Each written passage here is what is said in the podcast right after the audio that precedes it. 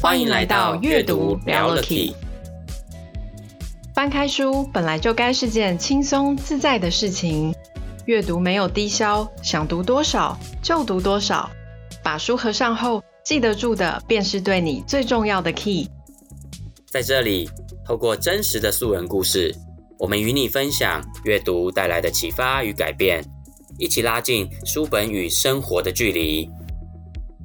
欢迎来到阅读聊了 Key，我是小翔，我是 Sylvia。今天呢，又来到了我们的去冰系列节目中呢，少了平常每一集当中呢，会邀请到一位来宾来分享对他有启发的书目，反而是由我跟 Sylvia 呢，我们会针对一些很有趣的知识点，然后从书里面呢，我们把它截取出来，希望呢，让他可以透过呃一些比较生活化的例子，来让大家认识这个我们觉得很有趣、很不错的这个知识点。那今天呢，我们要延续我们上一集分享的这本好书《影响力》。那《影响力》这本书呢，它的作者是呃罗伯特·西奥迪尼，他是一个著名的心理学家，致力于研究关于影响力的科学。那他在呃说服或者是谈判的这个领域里面是有国际级的声望，他也被誉为影响力的教父。嗯、那这本书里面。写的是说，在我们日常的生活里面，很多的呃事情啊，或者是我们很多的很多的行为，其实并不是经过自己深度的思考跟逻辑分析去做出来的，我们反而依靠的是那种比较本能性的一种惯性。原因是因为我我们的生活中里面，呃，时间跟精力有限。那很多事情我们并没有办法去仔细的分辨这个现象或我做的这个决定它的客观跟合理性与否。嗯，那我们往往就会依照自己的那种惯性去行事。那在这本书里面，他有提到六大惯性，就是互惠、承诺一致、社会认同、喜好、权威，还有最后的稀缺。那这些都是凸显着，就是呃这些。不一样的惯性怎么去影响我们自己，或者是我们如何可以用它去影响其他的人？所以，他其实很这本书讲的这六大原则、六大惯性，也很可以想象成就是我们人类身上有一种行为开关嘛，就好像说这个开关，例如说别人对我们做了这六大的某一件事情，那好像就好像开了我们的这个行为开关一样。你可以想象。你可以想象它是那种自动导航，可能有六种。我觉得它真的比较像是一个行为开关诶、欸，例如我今天今天开了一个开行为开关，叫做开灯哦，那的确灯就会亮，然后你就你就你就会亮灯嘛。然后如果我，我开了 off，我按下 off 这个开关，那个灯就会熄灭，就会暗的这个感觉，就有点像这样。OK，那那这一次我们要介绍的这个承诺与行为一致。书中大概是怎么样在阐述？这是对我们来说是一种什么样的影响呢？这一次我们要讲的是承诺和一致性的原理。它主要就是呃讲的是我们在生活中有时候会有一些会下意识的觉得自己做出了某个承诺，我就就是我们如果想我们如果做出了某个承诺，其实我们在这个潜意识里就会觉得我们就要把它完成嘛，就要去达到才能够维持一个一致性。对，就可能像刚刚说的，就是我们觉得这个是可能的原因，是因为这觉得这是一个好的人的特质，所以当我们自己、嗯、我们自己做出了承诺之后，我们就会想要让我们自己去完成。对，人有这样，其实这本书就是发现到我们人都有这样的一种特性，我们会照着这样的路线去走。所以承诺一致原理呢，他说的是，就一旦我们做出了一个选择，或者是采取了某一种立场，我们就会受到内心还有外部的压力，迫使我们自己的言行跟我们的行为保持一致。那在这样子的压力下，我们会想方设法的以行动来证明自己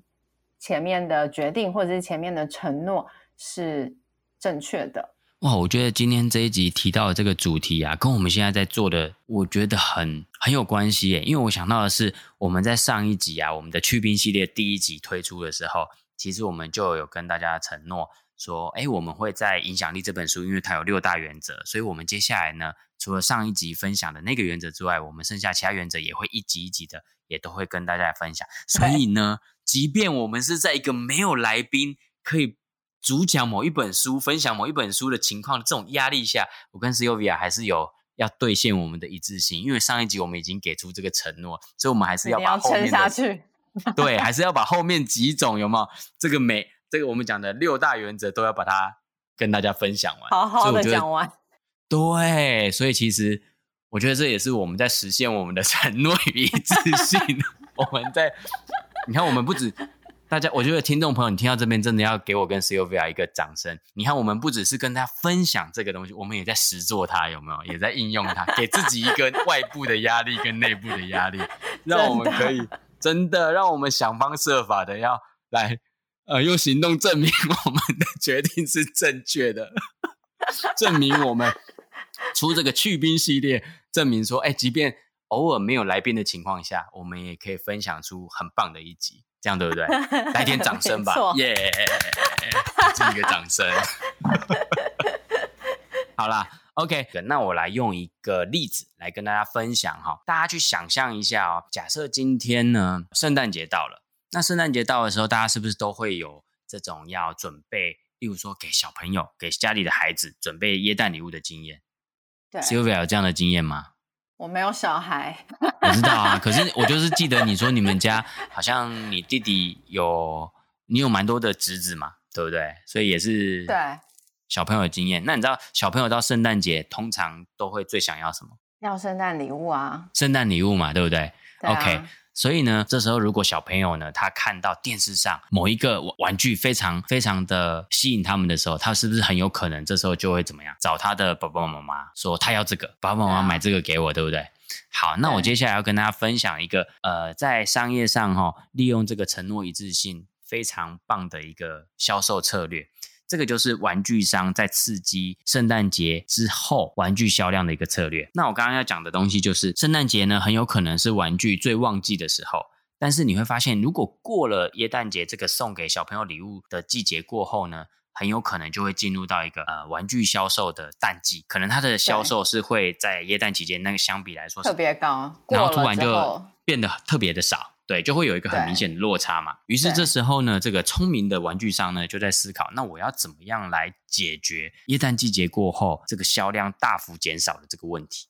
诶，所以这时候呢，玩具商们就利用了这个我们刚我们这一集要讲的承诺一致的原理。怎么做呢？很简单，我就在呢耶诞节之前，我就像刚刚讲的，我就大力的在广告上面呢就推播某一个，例如说，我举个例来说，就是某一个很好玩的赛车玩具。然后这时候小朋友看到啦这样的广告，就会跟爸爸妈妈说：“爸爸妈妈，我想要买这个赛车玩具，买给我，买给我。”那这时候呢，爸爸妈妈们是不是就会很容易的答应自己的孩子说：“好，那我买给你们这个礼物。”对。然后于是当当爸爸妈妈们到了这个玩具卖场的时候，跑了几家卖场，发现嗯奇怪，怎么都买不到电视上广告的这个赛车玩具。那殊不知，其实我们呢正在被商人利用这样的原理。刺激销量当中，怎么说呢？这时候你就会发现，各大的商场呢，它所供给的这个赛车玩具呢，广告的这个玩具的量是远远不足的，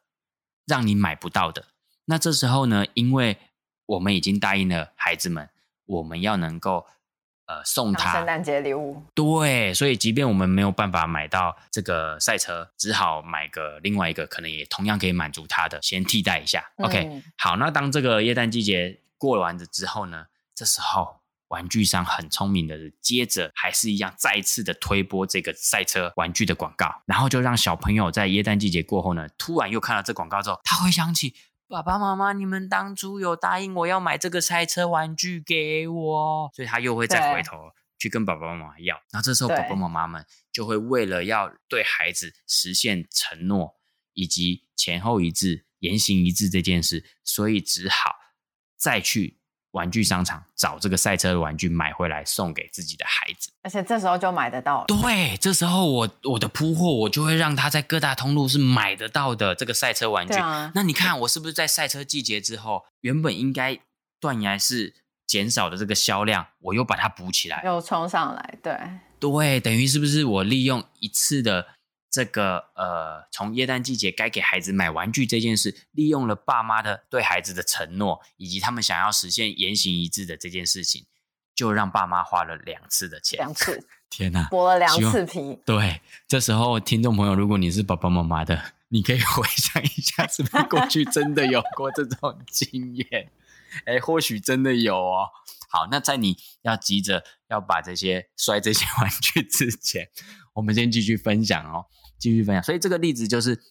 要跟大家提到的，哎，这个的确是玩具商利用这种呃我们人性里面的这个承诺一致性，来达到这个刺激圣诞节后玩具销量的一种策略。那接下来呢，我们想说跟大家谈一下，其实这个特性的背后还有一种特质，就是一旦呢我们决定了某一件事情，做出了决策，做出了选择。我们对这件事情的看法，可能就不会再是客观的。像是心理学家就有从赌马的人身上观察到一个很有趣的现象，就是什么嘞？这些赌，就是这些在赌马的人，他们在下注之前，其实呃，对于自己对于哪匹马的那个胜算，其实也不是很确定，没有那么有自信。然后在下注前三十秒，可能都觉得很犹豫不决。一定的啊。对，但奇怪的是，就是在他们下注之后，就突然会对他们自己下注的那匹马感觉非常乐观，信心满满。他们可能就是就是这匹马了，等他他就会赢了，就是他会有这种感觉。可是客观来说，嗯、这些马或者他选的这只马，在他下这个注之前，他下这个决定之前，并没有任何改变。这只马还是马，他还是跑的时候还是以他一样的速度，天气也没有变，可能那个。跑马场的草啊，它还是一样的，就是没有任何的因素做了改变，唯一变的就是他下了这个决定，他下了这个注，决定好我要买这一只。他唯一差别只是在他选定的哪一只嘛，对不对？对。的确啊，怎么可能三十秒前、三十秒后有什么客观条件太大的改变？不太可能啊。所以，对，所以承诺一致里面就是有这个很很有趣的特性，就是当我们在呃。下了决策之后，我们就不会很客观的再去看这件事情。哎、欸，其实这个真的让我想到一个我们从小到大可能都会多多少少经历过的事情，就是那个啊，我们会有一句话叫做“情人眼里怎么样出眼屎”，不是啊，不是，不是吗？难道情人眼里不会有眼，不会出眼屎吗？还是会吧？只是看他有没有把它擦掉而已。好了，不要闹了。是说情人眼里出西施这件事情。那其实你不觉得这句话完全就符合这个讲的吗？它的概念就是，是啊，对啊。我们把这句话如果讲完整一点，其实古古人讲这句话的时候，他前面省略了某些东西。他前面省略了一句，就是当你选择了这个人成为你的情人之后，他在你的眼里就像西施一般的美好。就不再客观了，因为其实对他他的个性也不会变啊，也没有什么差别，只在你选择了他之后，你就突然觉得他变得很美好了。对，可能别人看他还是一样的，但是你现在看着他，你就带了光环，光环自己对有滤镜，自己美，没错。套一句现在真的大家很熟悉的，你就是自动帮他这个打了美肌 A P P 的概念了哈。对啊，整个就变得超级美好的啊，啊！这个又让我又又让我想到，当然书里面还有提到一个关于像证有证据明确的表明说，当我们如果为一个承诺付出的努力越多的时候。他对于下这个承诺的承诺者的影响也越大。白话文是什么嘞？白话文就是努力得来的东西会更加珍惜。没错，就是这个意思。那我举一个很简单的例子，我相信很多当过兵的男生都会有这种感觉。你知道吗？我们当我们当兵的时候啊，刚进去会受训嘛，前面一个月是新训的训练，就很菜啊，就是整个梯次里面最菜的中华民国。我们常常讲。中华民国最菜的菜逼吧，就是你们这些人了。这个的话是我们在当新兵的时候，班长最常跟我们讲的一句话。然后所以说你在刚当兵，或者你刚进入到，例如说你去下部队前去受训的前面那几个月，你可能因为是菜鸟，所以你会受尽很多的折磨，然后很多事情可能都会优先的你要去做。如果这时候有人在这个过程中问你说：“哎，你觉得？”男生当兵花时间当兵是不是值得的？你可能就会因为这样的不舒服啊，这样的折磨，你就会觉得说，男生当兵真的是很不值得的，真的是超级浪费时间的，真的是超费的。好，可是当你熬过了这段期间，嗯、你努力熬过了三个月，甚至你熬完了一年的疫期，你退伍了之后，同样的问题哦，再问你说，哎，你觉得男生当兵，男生该不该花时间当兵？因为你熬过来了，你为了这件事情付出了，你这时候通常我们听到的回答都是，是男的就应该要当兵啊。你就会听到大部分的回答都是这样，只要是有完整当过兵的人，他都会回你说，是男的就要当兵，所以才会有一句说，好铁要打钉，好男要当兵。我没听过。啊，真的吗？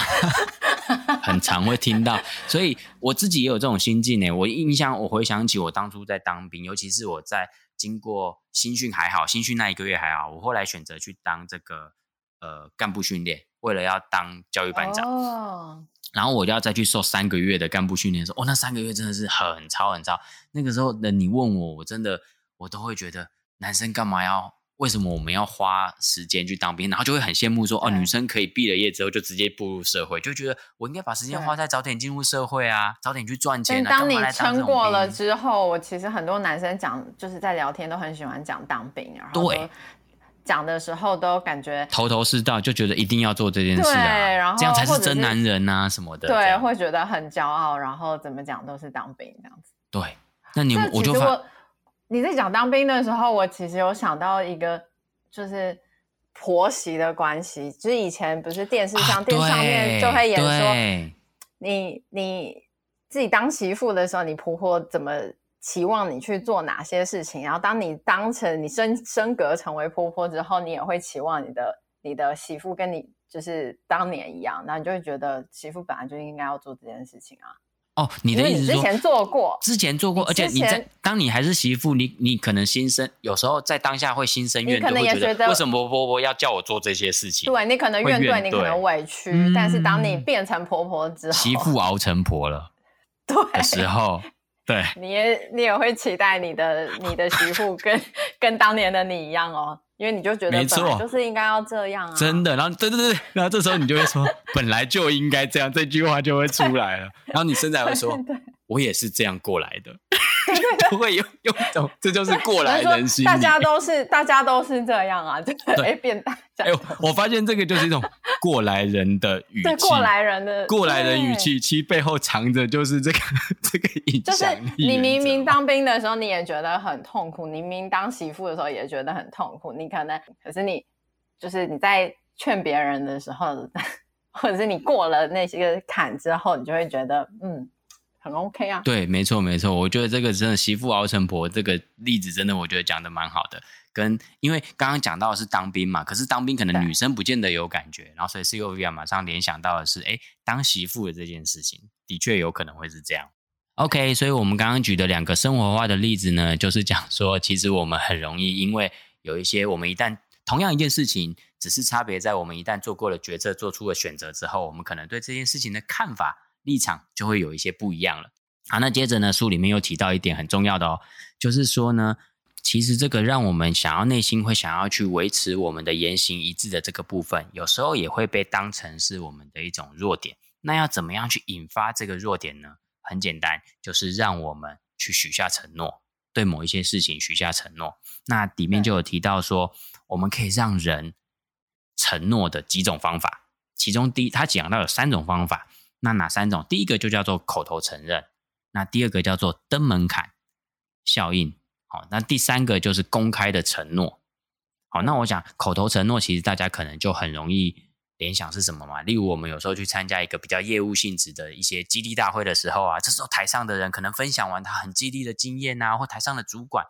讲了一番很激励的话的时候，可能就会跟台下的我们互动，会问我们说。想不想要有这样的？想不想要实现自己的梦想？想不想要让自己的生活过得更好？然后这时候我们在底下就会想：那你要不要到年底的时候呢，让自己透过努力，让你的业绩翻倍，让你的奖金也翻倍？要不要？那其实你会发现呢，台上这样在跟台下互动，提出这样的问题的时候，他为什么需要台下的人喊出这个？其实某个程度，他就是希望台下的你借由这个活动。你有一种口头承诺的概念，那接着你可能在会后结束了这样的会议，结束这样的活动之后呢，你好像对于未来有一些新的目标了，所以结束会议之后，你可能就会很理所当然想要去就你刚刚你承诺过的东西，你会开始去多做一些规划，要怎么样达到这些目标。OK，所以这会是改变你的一个方法。会去启动你的一个方式，就是让你口头承诺。那第二个呢，他讲到的是这个登门槛。登门槛是什么呢？它里面就提到一个很棒的例子。简单说，登门槛就是我们先让人去完成一些呃比较小的要求，在他看来甚至是一个很微不足道、很容易 say yes 的要求。那当他答应了，也完成了之后，我们要再进一步的请他完成更大的要求，对他有更大需求，要希望他完成的时候。他答应的几率就会比你前面没有先给他一个小小的请求的几率会变得更高。要慢慢的得寸进尺，对，有点像是我们讲的这个得寸进尺的概念，有点蚕食鲸吞的那种感觉啦哈。那例如说书中就提到的例子啊，就是说呃，大家知道在这个呃美国，很多人家家户户前面不是都会有那个自己的草皮嘛，自己的院子小院子，然后呢，他们很希望在院子里面呢。可以树立一个很大的、很显、很显眼的告示牌，上面可能写着“小心行车”之类这样的告示牌。那当他们今天去问了一个社区里面的家家户户，问说可不可以让我们在你们家的院子前立一个这样的告示牌，来提醒大家行车安全呢？大部分得到的这个 say yes 的比例是很低的。但是他们做了一个对照，发现，在某一个某一块社区里面呢的这个 say yes 的几率提升了很多。那他们是多做了一件什么事情呢？很简单，嗯，他们只要再去询问他们要不要立这个比较大型的这个告示牌的前两个礼拜，他们先派了一群人先去问他们说：“哎，我可不可以在你们家前面放一个只有大概三英寸大小、小小的一个小告示牌？”那因为这个告示牌小小的嘛，几乎无伤大雅，所以大部分的人都会答应。那一旦他们答应了这件事情之后，其实他们在心中。可能也会为自己有一个人设，就觉得哦，自己是一个热心公益的人。那就因为这样的心理，就会开始在他们内部产生一种我要言行一致，来符合我是一个热心公益的这个身份。所以当他们两个礼拜后，他们再遇到有人来跟他们询问说，我可不可以在你们家前面立一个呃告示牌，可能是比较稍微大型一点的。他们很容易因为要让自己前后一致，符合热心公益，他们就答应，这个几率就大幅的提升了。而且觉得小的都已经放了，再放大一点点的，好像也还可以。这是一种长大的概念吗？告示牌长大会长大的概念。经过两个礼拜，他是怎样？他是这两个礼拜都按时去浇水，是不是？所以告示牌长大。你就觉得小的都放了，有一个人来问你说，可不可以再就是再放大一点点的？你也觉就会觉得。都已经放了两个礼拜小的，那再放大一点的，好像也还好啊。好像真的会有点这种感觉，反正觉得放了都放了，啊、我家里都被人家就是你那，你也会觉得那两个礼拜其实不妨碍你啊。那它就大一点，哦、你也不会觉得有什么啊。但是如果说你一开始就是先拿大的来，大家可能会觉得为什么这个跟没有这个跟整个院子里院子没有放东西之前那个落差有点大，对不对？感觉就会比较有容易抗拒的感觉。你，你放小的，你就觉得哦可以，然后过两个礼拜也没，就是也不痛不痒啊。然后如果他他们再来拿大一点的，你也觉得好像也还可以啊。就你天哪，我突然，对啊，你突然让我想到一个非常不雅的例子，这就很像 什么？今天你跟一群人在一个会议室里面开会，突然肚子不太舒服，你觉得自己有排气的需求，而且你大概可以预料到这这股气。蛮浓的，这时候你可能不能一次不一次让它全部释放，你可能要稍微憋一下括约肌，一点一点的，哎，让人家慢慢的闻到察觉有一点异味，可是又不是很浓，是可以接受的。然后当他已经慢慢可以接受，你知道人的嗅觉会习惯，这时候再慢慢释放出来，我觉得跟告示牌很像，哎，其实就是就是得寸进尺，慢慢来，慢慢来，大家都习惯，然后就觉得。没发现，或者是对，也有点温水煮青蛙的那种概念呢。对啊，对啊，因为因为你拿那个告示牌拿大的来，直接就是这么突然，你就会觉得我、哦、干嘛在我家门口突然放一个这么大的东西？可是你从小的、中的长到大的，你就会觉得好像可以哦。对，没错。好了，我们为什么会讲到这个呢？就就是讲说哦，登门槛，登门槛，大家可以想象，有一点点像是我们讲的这个利用。得寸进尺的那种感觉，慢慢慢慢从小要求到我们可以实现对方完成我们的大要求。那公开承诺呢？对，第三种，第三种，他提到让人家承诺、公开承诺方法。那、那例如说很简单嘛，我们是不是呃很多时候会遇到，例如我们想要戒掉一些不好的习惯，或者我们想要培养一个好习惯，很简单嘛。现在社群媒体这么方便，你可能可以在你的 FB 上面，你就大大的、很大的字给它写下去。从几年呃，二零二二年几月几日起，我某某某。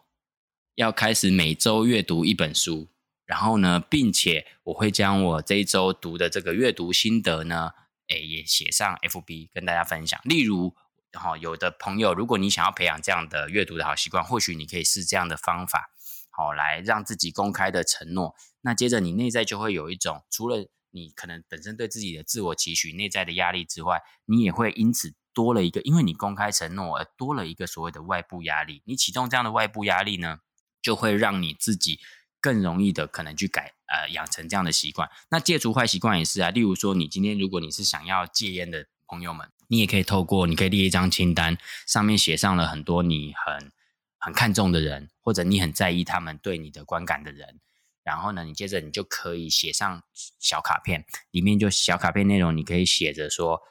我向您保证，我再也不抽烟了。”好，那你就将这样的卡片呢，依照你列出来的这个你重视的人的清单，你就去每个人你都去发送这样的卡片，跟他们承诺说你再也不抽烟了。那或许你就会为了让自己在他们心目中维持这样的这个呃一致性，维持你的承诺，所以你就会去，每当你又想要抽烟的时候，你就会想起这件事情，你就会让自己把烟慢慢把它戒掉了。好的，我们从刚刚最前面呢，有跟大家分享到呢，这个所谓的承诺与一致性呢，就是说，一旦我们做出了一个选择或采取了某种立场，我们就会立刻受到来自内心或者是外部的压力，迫使我们的言行呢要跟它保持一致。好，这个就是我们在今天要跟大家分享的这个承诺一致的部分。那我们也提到了。有关于说，哎，它里面有一个特质，就是一旦我们对于一件事情有了决策、下了决定，其实对于它的看法就不再是客观的了。那再来还有包含说呢，要怎么样呢去驱动一个人对于这个前后一致的这个弱点的开关，就是让他下承诺。然后我们讲到下承诺的三个方法，例如说口头承诺，或者是用登门槛的方式，让他先从完成我们的小要求开始，进而到大要求。那再来还有包含透过。让自己或或者是要让别人去公开承诺来完成某些事情。那听了这么多呢，我想说，那有没有可以有没有可以来，例如说去对峙，例如说我感觉到我自己可能会被人家用这个方法套路的时候，我在生活中还是我今天知道的这些，那我要怎么样呢？能够有效的来让自己可以善用这样的原理，或者是说我要怎么样不被被套路？我觉得要知道自己有没有落入这个陷阱，是你要知道你自己有被套路，也就是说你要，要先察觉到，自觉到，对，要先察觉到，就是我们内心是不是有一股就是想要维持一致的动机，它是来自于我们可能之前做的承诺，或者是因为这个承诺而产生的内部的、外部的压力，然后我们有一种想要。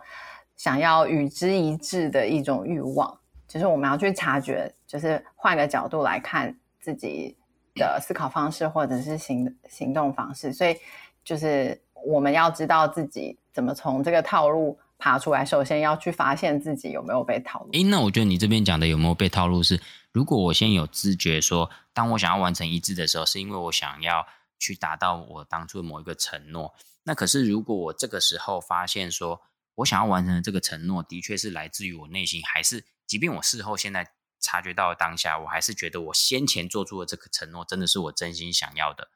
那是不是我就可以？对，那就不是，那，啊、那就不算。对对，我要讲的就是那个，其实就我就不不把它认定为是被套路了，我可以把它认定成是我发自内心想要的。那当这个时候我的感受是这样的时候，其实我还是可以。维持我想要去保持一致的这件事情，让他就是你不需你不需要在察觉之后一定要不一致，推翻他，就是对，你不一定要推翻他。如果你只是要有这个察觉，然后知道自己是尽量客观的去做这个决定，去做这个举措而已，不是说我发现了我就一定都要跟他不一样。